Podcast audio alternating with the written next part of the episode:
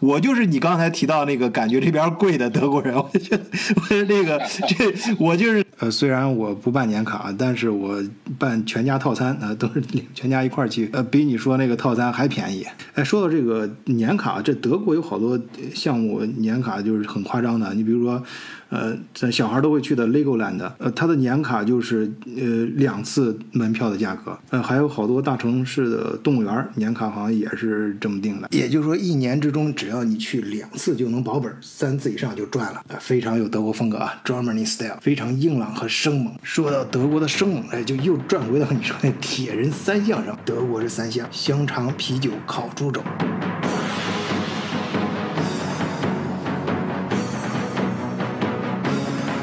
说回你你问的这个，你刚才感兴趣的这个德国的这个铁三水平，对，我记得是呃疫情前那一年的大铁的比赛，嗯，前四名就是男子的前四名有三名都是德国人，嗯，就第一、第二、第四都是德国人，女子第一名也是德国人。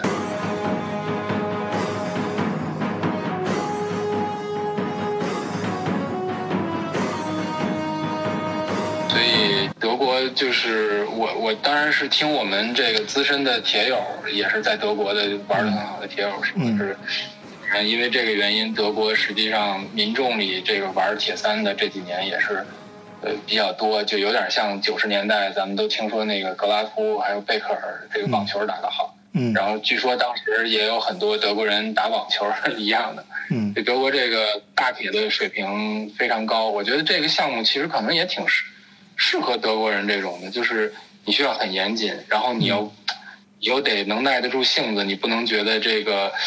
这种重复性的这种一直骑车骑这么长距离，一直游泳，一直跑步这种。你觉得他很枯燥啊？不行，人家这德国人就是就很享受这种自律啊！开玩笑啊，这人家这是一种体育精神啊！而且的，咱们在前前期很多节目嘉宾里面也聊过，只要你在德国待过的，确实能感觉到德国呢才是真正的体育强国。无论是它硬件的体育设施，还是这个软件的系统机制，哎，处处都体现着强悍。这些东西训练的就是有一些科学的方法，我觉得德国人也是。比较讲究科学的，你包括他们拿世界杯那那一年赢阿根廷，连你点球点球，你每一个队员往哪儿罚，这些大数据都做了研究的。所以我觉得他们这方面，他这方面利用科学来带动训练水平这块是属于比较领先的，在在世界上。行，我哎，我觉得，呃，听你虽然这个聊这么几句啊，我觉得你对德系体育的热爱已经难以掩盖了。啊，这个呃，以后很有必要再找你再专门做一期，你聊的很专业啊，里边。是啊，我觉得我我觉得可以。这个对我其实最早是应该是喜欢足球，所以真是可以之后再再做一期这个，因为对啊，我就看你聊到那个足球的时候，说到这个为什么能打能踢赢阿根廷，最后经过计算，这这都其实这这已经这很细了，很深了，都已经说的。那个他这个 看一个老球迷啊。对，我九四年就开始的球迷了。哎呀，那你是我前辈啊！我是第一次看世界杯，九八年的时候上高中啊，由于时差原因啊，半夜起来，嗯，看贝克汉姆。那年我买球衣是克罗地亚。我们回头专门再再再抽一期，我们聊一聊体育，因为我觉得可能你慢慢在这待着时间，随着时间的推移啊，可能找到了这个。呃，一俱乐部啊，还有认识的铁友啊，可能参与的也越来越多了。我们下一期聊的时候，可能你会能聊出来更多的一些，就是切身的一些感感受啊，再加上一些，所以这这期节目呢，我们咱先挖个坑，然后以后自己慢慢填，然后我们还是回头，我们回到今今天的主题啊，跑题跑的也挺远了，呃，跑了也是跑了一个铁人三项，呃，我们还是回来说咱们。嗯，听友尤其是这两年非常关心的，如何到德国来开拓业务啊？如何呃做你的呃国际大买卖啊？他们遇到遇到的最多的问题是什么？还有你你觉得你最想对这些人什么忠告？一些经验啊，想分享一下。嗯嗯，好，我其实刚才一直挺想那个 echo 一下你最开始说的那个那个话题，就是这个。呃，抓人抓权这块儿，嗯，对，是的。我一开始，我一开始还在我最早的时候还在想，这个到底是我们传统的这个中国的这个风格啊，还是怎么样？后来我我自己又反思了一下，因为最早我们做更多的业务，这种国际化业务还是这个欧美企业先搞起来的嘛。嗯。然后包括这种什么外包啊，什么这种，其实国外的市场都已经很成熟了，国内的基本上也是。虽然这十几年发展了很多，但是比起人家呃，比如美国呀这种外包程度，那还是差还是有差距嘛。人家恨不得街边洗衣房，人家都会外包一些一些配肉啊什么这些东西出来。所以，呃，我反过来看，我觉得其实他们欧美企业当年在走出来的时候。也是挺想抓权的，也是怕这个天高皇远，不知道。它是一样，这这这不是中国咱自己的文化，这是这是这确实是一个普世的人性啊，这个。它不是个 文化问题，它是一个人性的问题。你想，你是老板，你到一个你跟不着的地方去开展业务、开辟战场，你怎么干？就是你业务就尽量的放，让当地的人你看中的人，让他发挥自己的能量。但是这个企业的所有权，你一定要牢牢把控在自己手里。怎样体体体会你的所有权呢？就是就是这个财权跟这个人事权。呃，当然股权那是必须的啊。我是说从经营层面上来讲，人事和财务。的决定权都要牢牢抓在这个总部老大的手里面。哎，这就像有点像这个放风筝啊，两条线啊，你这个呃，风筝可以飞得很高很远啊，但是这个线要要抓的瓷实。是，所以其实有有一些公司就跟我们也在有讨论过，说，哎，我到底要抓到什么程度？因为，嗯。咱们不同的企业有不同的这个出海方式嘛，有一些它是从零开始，我们叫 greenfield，对吧？我就重新开公司，一点一点自己招，怎么怎么来。这种就其实。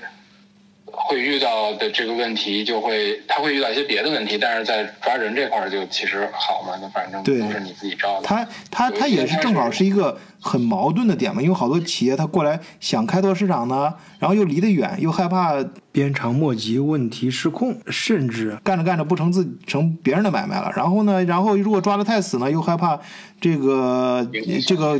业务开展不起来。哎，那究竟该抓住哪些关键点呢？哎，就就根据我的经验，就是这两个。但是这具体怎么抓呢？对，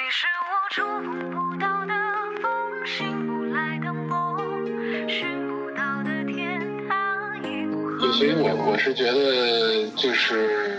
确确实是他们也有，比如说刚刚说到一种是 greenfield 嘛，还有一种是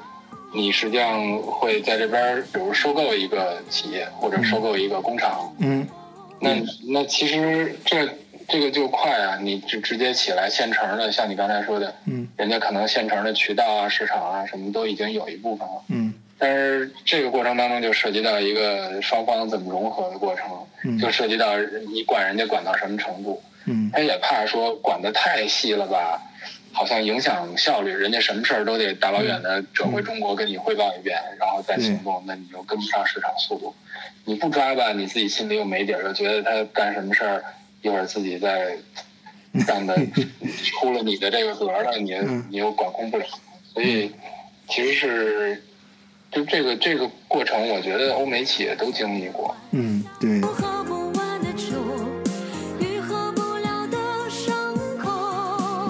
反正基本上，如果是说到这个这个人事管理这块儿，其实。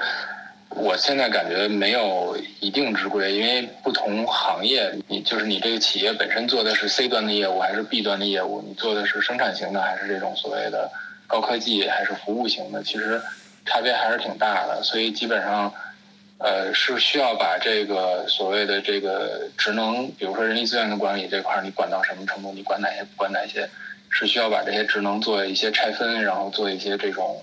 呃，梳理的，所以这种也是之前有一些公司会专门做这种项目来来弄。嗯嗯，其实我倒是觉得，我我倒是觉得他们遇到更多的问题是怎么说呢？就是就是双方的对于对于工作的这种服务范围的这种定义，好像大家总是不是很一致。基本上很多出海的中国企业会。觉得我要做一个什么事情，然后呢，呃，可能跟他相关的事情前前后后的我都我都会可以可以多问你两句啊什么之类的。但是欧洲这边的风格，我觉得比较明显，就是说我 scope 是什么，都会给你讲 scope，然后做到这个这这个我做到这个大家合同约定的这个位置就完了。你要多可以，我嗯可以给你弄，但是我就有呃额外的费用。这种可能是呃中国企业在出来一个比较嗯需要适应的一个过程，尤其在。初期投资的时候，我其实是觉得，因为我们接触的是人力资源部、财务部的、税务部的这种这种同事比较多一点儿，其实他们可能需要更多的做那个大老大老板的工作，就是大老板要能理解他们这个，就是你比如说在国内，大家很习惯的去看一个业务怎么样，看人效，说啊，我这个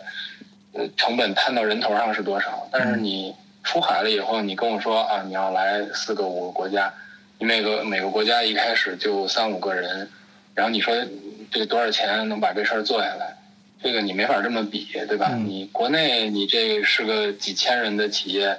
你甚至好好多大的这个咱们很强的民营企业，那都是几万人、十几万人的这种规模。嗯，那你的那个财务、法务这个人力，你方面的这个配置和基础，你已经在那儿了。你去这些新国家，你每去一个国家，你一开始甭管你是一个人还是仨人还是一百个人，你前期要建制的这个过程，其实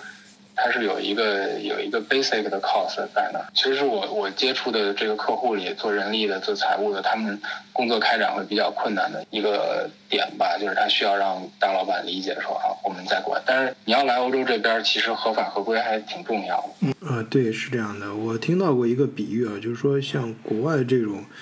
嗯各种法律法规啊，看上去就是比较繁琐，甚至按中国人的思维觉得他是脱屁股放屁啊，脱裤子放屁啊，就是很多是没有必要的。嗯，但实际上呢，他就是人家正好是像是建立了一个。呃，高速公路啊，你看你在操场上，你你就完全没有公路，你撒开鸭子随便跑，那比如也那更更那个什么嘛。但是哎，就要有偏偏呃各种各样的规则在高速公路上，这是为了能够更多的人在这个呃这个路上可以都能够快速的奔奔跑。也就是说，你一旦学会了这套规规矩，然后上了路了，就咱中国说的上路了，哎，就你上了这个国外的这高速公路，你的在这边业务开展也会飞速的发展起来啊。这也为什么你要雇当地有经验的人去做事儿。那当然，你刚才谈到那点，我觉得非常有呃非常。有感同身受啊，就是就刚呃，就是它是一个阶段啊，就刚开始他们也是没有路，或者大家都刚开始过来狂奔啊，就是咱们中国有些企业，包括西方刚呃那些企业刚开始也是呃大哥带着几个小弟啊出来，呃就是拎着一包钱就开干了。啊，在开始那个阶段啊，在路就是原来的路不是很清楚的时候啊，是需要这种冲劲儿啊，也也必也也是呃也是确实是非常有效果，但是到呃，在在西方现在，它的各种法律法规、社会的规则都非常清楚、非常细，啊的这个这个环境中，你要想进入这样的市场，那你就必须得。像你刚才说的，在开始来尊重人家的各种各样的规矩。那也就是说，上路呃要要有执照啊，你这个要要你刚才说那个呃最小的这个 cost 最小的成本都是要有的啊，或者用咱们中国人说的俗话，你要是交学费吧，这上来先交学费啊，入场要交门票啊，买门票。但是到一定时候，那就不一样。就咱们中国特别企业发展的很快，特别咱中国人适应能力特别强。过来之后，这些企业有有些行业发展的挺高，而且超在前面。你像这几年，前前两年吧，搞海外仓啊，还有跨境电商啊这些，其实做起来之后，有时候是我们在。在成为大玩家的时候，反而可以在，呃，影响规则，甚至于重新帮助别人定规则、定新的规则。那道理一样的嘛？你现在在想，你像现在你想做跨境电商，还有一些大的快快国企业进来进来在做，那你这个门槛就摆在那儿了。当然，这中间也存在摩擦啊。你比方人家那个，这毕竟。你像亚马逊，这是人家做做庄的，这要这这两年搞跨境电商都知道啊，搞得呃挺挺夸张的，这个损失非常大。那这中间就存在一些问题吧。所以我们现在一些自自主品牌，就是中国企业自主的一些平台，也在迅速发展啊，发展的非常迅猛。哎，所以我我我觉得啊，就刚才你说那点，它不是说现在就是说呃不同的文化或者什么，其实这种的啊，就是最最早时候我也这样说，这其实这这种非常粗野的说法，但是根本原因是不同的发展阶段需要不同的打法啊，需要不同的玩法。老弟，你说这个我我挺同意的，因为我觉得其实就是所所谓这个。嗯，土壤不一样，或者说大家有一个代际差，就为什么基本上在这个说国际公司，就西方的国际化公司里，基本上它会有一个所谓的定义嘛，就是叫 emerging market，还有一个叫 mature market，就是新兴市场和成熟市场的区别。其实就像你说的，成熟市场它也是经历过这个 emerging 的阶段的，也是经历过它那种爆发成长的阶段的。那那个阶段就是有。那有那些这些，就咱们如今听说的这些石油大亨啊，什么这些，当初也都是有各种擦边球能打，才能就是会是不是说才能吧，是他起来的起步中一一个部分的原因。我觉得在在国内也是一样，国内因为改革开放之后，实际上我们建制最开始没有那么完善，但是呢，我们是鼓励这个在就是对对既有的这个影响最小的边际之下。可以先进行试点的嘛？那我觉得像上海、深圳这个二三十年有这么好的长足的发展，那都是在这个这个可以试点的这个这个范围内试点成功了，哎，返回来这个中央再可以批你啊，然后你可以大力的再去推，所以这个还是一定程度上促进了你的这种创新啊或者什么。那从这个新兴市场来讲，对于这个规矩的这种呃理解啊、定义啊，包括已经建制的这种规矩的复杂程度，那确实跟成熟市场就不太一样。所以你带着那个劲儿过来，你想这个弄的话，确实是会觉得有点碰壁，有点难，因为人家这边已经把规矩定的都比较呃比较死了，或者说比较比较严谨了，比较完善了。嗯，你这个就是还是得先摸清楚人家的规矩，可能才能比较玩得转。对，但我觉得，我觉得像你说的啊，确实有一些咱们中国企业还是有一些人还是挺聪明的，就是他他 适应了这边的规矩以后，他还是能。呃，对，就我刚才说那个，他。中国人适应很，他们很快就学会你道规矩，而且可能很可能比老外玩的更好，因为中国人更灵活呀，而且有些时候能拿到更多的资源啊，这儿咱就不深说了啊。而且另外，我刚才也提到，就是有些是咱中国人的创新的产业，你比如说跨境电商啊，这老外跟肯定跟跟中国没法比的。呃，还有这个呃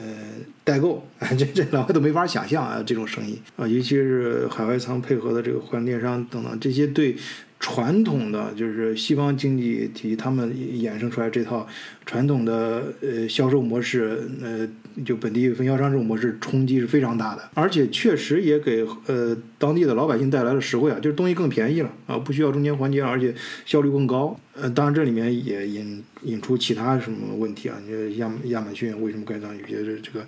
呃质量把控不太到位啊？还有一些甚至一些税法呀，一些。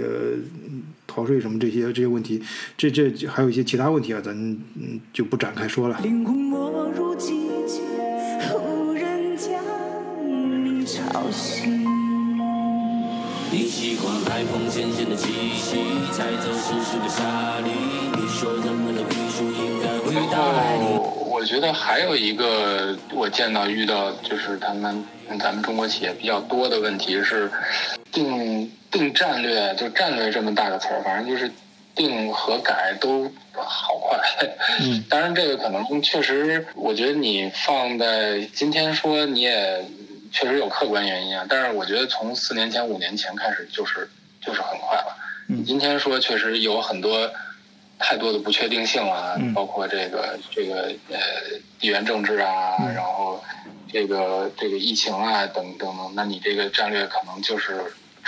今天定了，明天就不好使。嗯，但我觉得三年前、四年前我就接触过很多这种。今天说我们要去这几个、这几个国家，然后好恨不得公司都注册完了，忽然说不去了，或者说哎呀暂停吧。就是这种，你其实拉抽屉的这个情况，实际上我觉得在欧洲，尤其是在德国，我觉得德国还是比较喜欢这个规划嘛。我们有一个词儿叫 planning，就是。我。提前想好了这个呃 initial setup 阶段怎么弄，然后实施这个分析分析阶段怎么弄，然后后面这个部署阶段怎么弄，最后项目 closing 的时候做哪件事儿，大概每件事儿多长时间，说好了咱就按这干，基本上是这种风格的。哎，这一点我看到的跟你 感受到的可能有点不一样。我之前好像德国企业在这几年，尤其是最近这四五年啊，越来越多的意识到，这是中国企业对他们最大的威胁。就是中国开发新产品太快了，速度他们就是太慢啊，甚至好多他们中中国挖一些工程师，一些就是过来建那个团团队的那种，就是领班那种工程师啊，就是很厉害的。呃，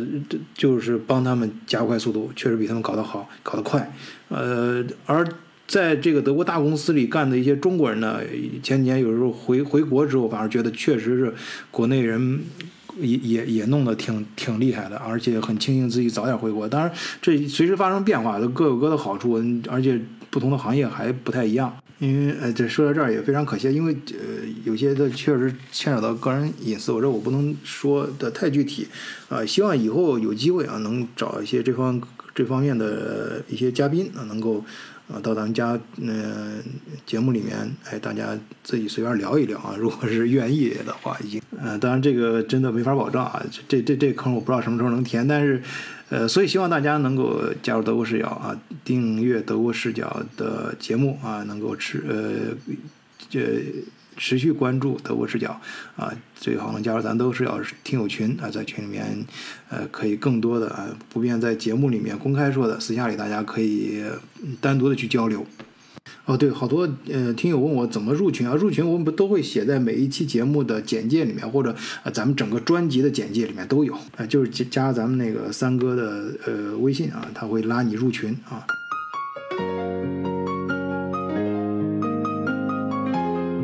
对，然后说到这问题，正好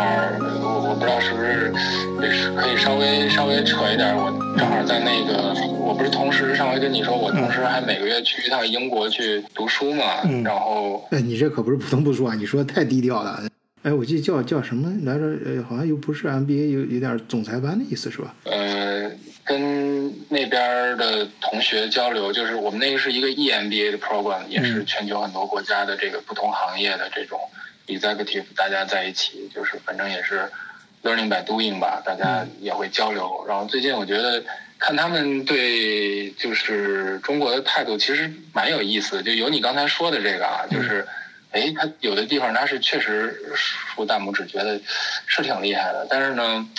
有的时候，我我不一定理解的对啊，就感觉又有点这个酸葡萄心理，就是觉得，哎呀，你这个你中国是不是真的这么厉害，或者怎么样？嗯，挺有意思一个事儿。我们当时，呃，三月份在西班牙有一个所谓的 International Business Study Trip，嗯，就是一个在那边一周，然后参访当地的企业啊什么之类的。嗯，然后当时有一个是一个一个私人的收藏收藏的博物馆，但是。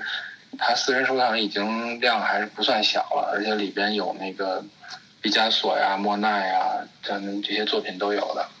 然后呢，他这家博物馆实际上是就当时做的那个案例分享，实际上是国内的一个做这种艺术品的这种数字化。然后现在不是很流行讲那个，其实现在也马上也没那么流行了，就是